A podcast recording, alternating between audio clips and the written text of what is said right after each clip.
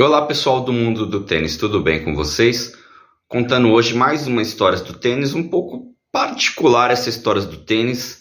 A gente vai rememorar o começo dos anos 2000, o começo das redes sociais, é, o tênis, a relação do tênis com as redes sociais. A gente tem aqui as nossas redes sociais de hoje, 2023, dos anos 20, que eu até peço para vocês curtirem, que é o Instagram, Mundo do Tênis, o Twitter, que agora virou X, que é Mundo do Tênis POD, e o nosso YouTube, que também não deixa de ser só uma rede de vídeos, é uma rede onde você pode comentar aí, e também o nosso Spotify, que é um aplicativo de música, onde a gente coloca o áudio aqui das nossas postagens. Muito bem.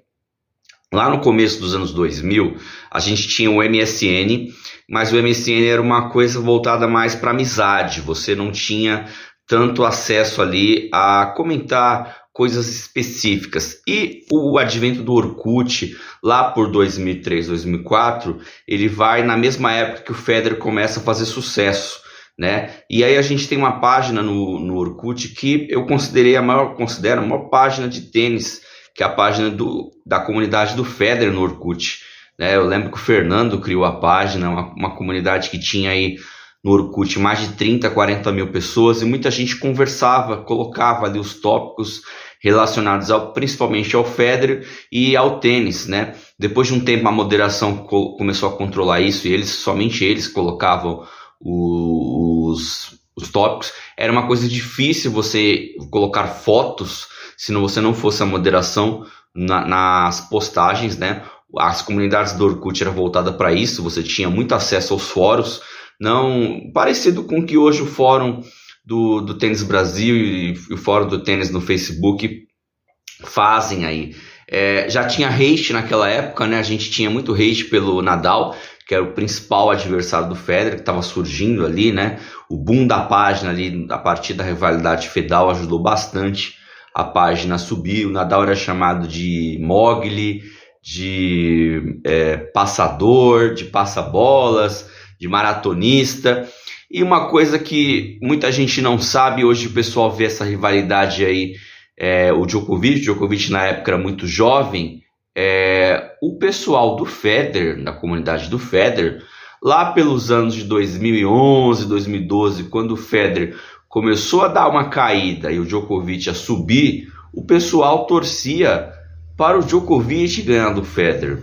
Por exemplo, na final do Australia Open de 2012, se você não sabia, se você é dessa época agora, você pode até ficar é, impressionado, mas muita gente torcendo por Djokovic ganhar do Nadal para defender os grandes lances conquistados pelo Federer. Pois bem, o Federer tinha naquela época 16 títulos de Grand Slam e o povo imaginava naquela época que ninguém ia chegar a 16.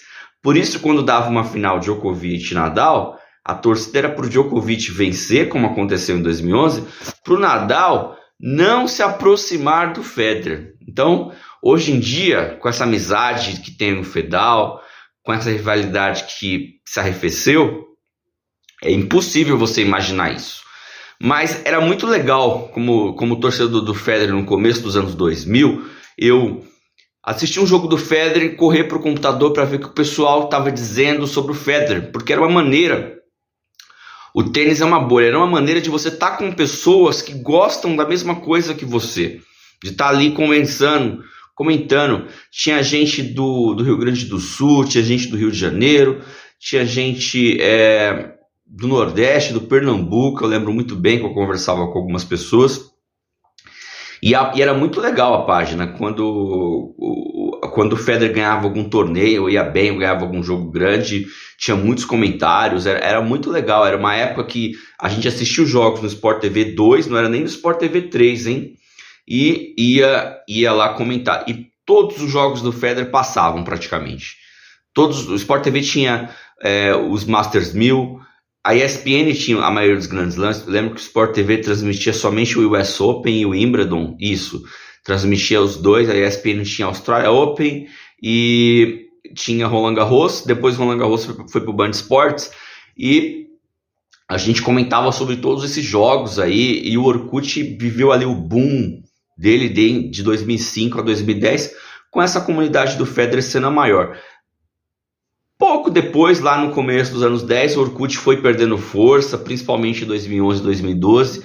Tentaram fazer coisas parecidas no Facebook, mas a, a, linguagem do Facebook é diferente da linguagem do Orkut e acabou não, não fazendo o mesmo efeito. E a comunidade ficou ainda por um bom tempo, se eu não me engano, até 2014, 2015, e depois eles migraram para o VK. E eu preferi não migrar, ficar ali no meu, no meu, no meu espaço ali. Tava começando a vir o WhatsApp também, aí a gente fez as comunidades, comunidade do mundo do tênis aí entrou no WhatsApp para depois virar é, entrar nas redes sociais, no podcast, e aí a gente, eu tenho essa visão de, como fã de tenista, defender todos os tenistas e defender todos os fãs do tenista, porque o tênis é um esporte que gera entretenimento e alegria para todo mundo, e era um dos pequenos prazeres da vida, você vê uma vitória do Federer, ou ver que o pessoal ia comentar em alguma derrota, né? Eu lembro que o dia mais triste lá da comunidade foi quando o Federer perdeu o Australia Open de 2009 para o Nadal. É, o pessoal pensa que é 2008 em Wimbledon, né? Não, 2008 em Wimbledon o pessoal tava, tava triste, mas tava legal porque o Federer reagiu e fez um grande jogo. Em 2009, quando o Federer perde e chora, foi um, foi um muro de lamentações ali. Mas eu vejo isso como saudosismo porque para quem acompanha tênis desde 97, ficou de 97 a 2003 ali, bem na época do Google, não tinha ninguém para conversar porque o computador ainda estava surgindo. Essa comunidade do Orkut foi muito importante para mim, para minha formação, vi opiniões diferentes, não só técnicas como a gente vê na televisão, pessoal que jogava sua bolinha. É, era muito legal acompanhar o Orkut do Federer. E infelizmente o, o tempo muda as coisas e o Orkut acabou, mas Fica aqui uma menção para o Fernando Lazeiras, que fez a comunidade lá, mesmo sendo uma comunidade de um torcedor.